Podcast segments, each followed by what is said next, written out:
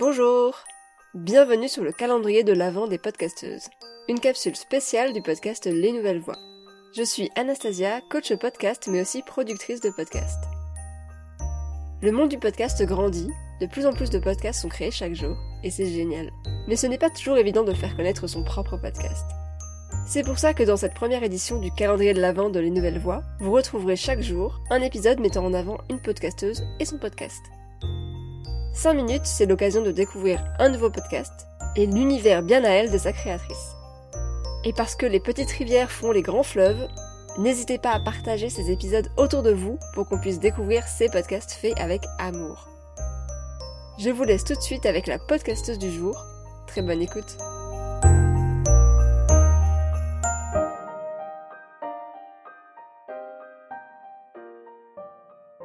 Je m'appelle Lou, je suis journaliste. J'écris euh, notamment euh, sur des sujets euh, culture et qui touchent à l'innovation dans les pays du Moyen-Orient parce que j'ai moi-même vécu 5 ans dans cette région notamment au Liban et à Dubaï, mais j'écris également sur des sujets liés aux droits des femmes en France et ailleurs d'ailleurs. Alors mon podcast s'appelle La cantine des âmes c'est un podcast qui traite de spiritualité et de quête de sens. Je l'ai créé en avril dernier et il s'adresse à toute personne qui s'intéresse à la quête de sens, même si je, tends à penser qu'il s'adresse plutôt à la génération Y dont je fais partie. Donc euh, pour grossir comme ça à la louche, je dirais entre 25 et, 40 euh, ans. Le podcast qui t'a donné envie de créer le tien Bien, je dirais c'est tous les podcasts de Louis Média. Euh, parce que c'est vraiment un studio de podcast qui est vraiment en ligne avec ma sensibilité, qui va aller chercher euh, du politique euh, dans les histoires intimes et qui va toujours traiter de sujets avec une, une sensibilité et parfois une poésie qui, qui moi me touche. J'aime aussi beaucoup des podcasts euh, comme Les Pieds sur Terre sur France Culture, ces témoignages comme ça, bruts, euh, qui donne la parole à, à, tout le monde et des gens qu'on n'a pas l'habitude d'entendre notamment. J'aime également beaucoup Deux heures de perdu, un podcast collectif sur le cinéma qui me fait énormément rire. On s'habitue à cette petite équipe euh, qui nous parle de films et, euh, et voilà, j'aime beaucoup l'écouter. Pourquoi est-ce qu'on devrait écouter ton podcast? Je pense qu'on doit l'écouter parce que déjà mes invités sont passionnants. Ils sont tous très différents. Ils viennent de partout. Ils ont des métiers très variés. On trouve des entrepreneurs, des philosophes, des écrivains, des artistes qui croient en des choses très différentes, qui ont grandi dans des milieux différents et, qui ont évolué et ont su euh, se frayer leur propre chemin. Et je pense qu'on apprend beaucoup de choses, voilà, puisque comme le but de cette cantine est de partager ses recettes spirituelles et culturelles, euh, on apprend toujours beaucoup. Si on ne devait écouter qu'un seul épisode de ton podcast, ce serait lequel? Alors là, ça va être vraiment difficile de choisir puisque j'ai pas vraiment envie de hiérarchiser mes épisodes. Je trouve qu'ils avaient tous un intérêt, euh, voilà, à leur échelle. Peut-être que je dirais d'aller écouter euh, celui de Myriam Ackerman la rabbine du futur qui euh, modernise le judaïsme orthodoxe. Elle a une vision de sa foi, de la religion juive et surtout elle nous apporte un éclairage très intéressant sur, euh, sur les commandements, sur les lois, sur pourquoi elle a opté pour cette voie de l'orthodoxie euh, alors qu'elle est si jeune, hein, elle a que 23 ans.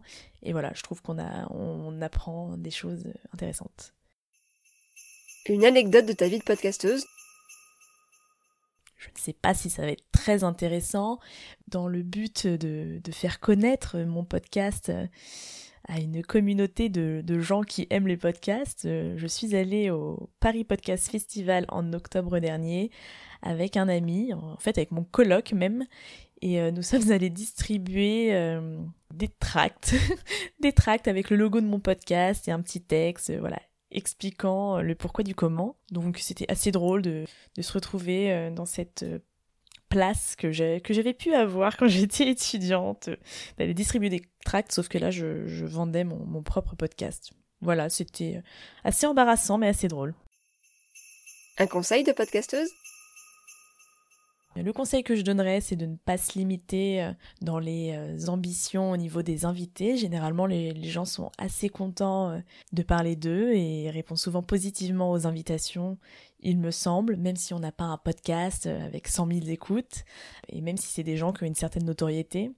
Bon après, je n'ai pas interviewé Madonna non plus, donc voilà, mais voilà, j'irais de pas se limiter et de partir du principe que ça va fonctionner et puis surtout de, de persévérer, de ne pas perdre espoir en son projet et de considérer euh, chaque retour euh, comme quelque chose de, de précieux.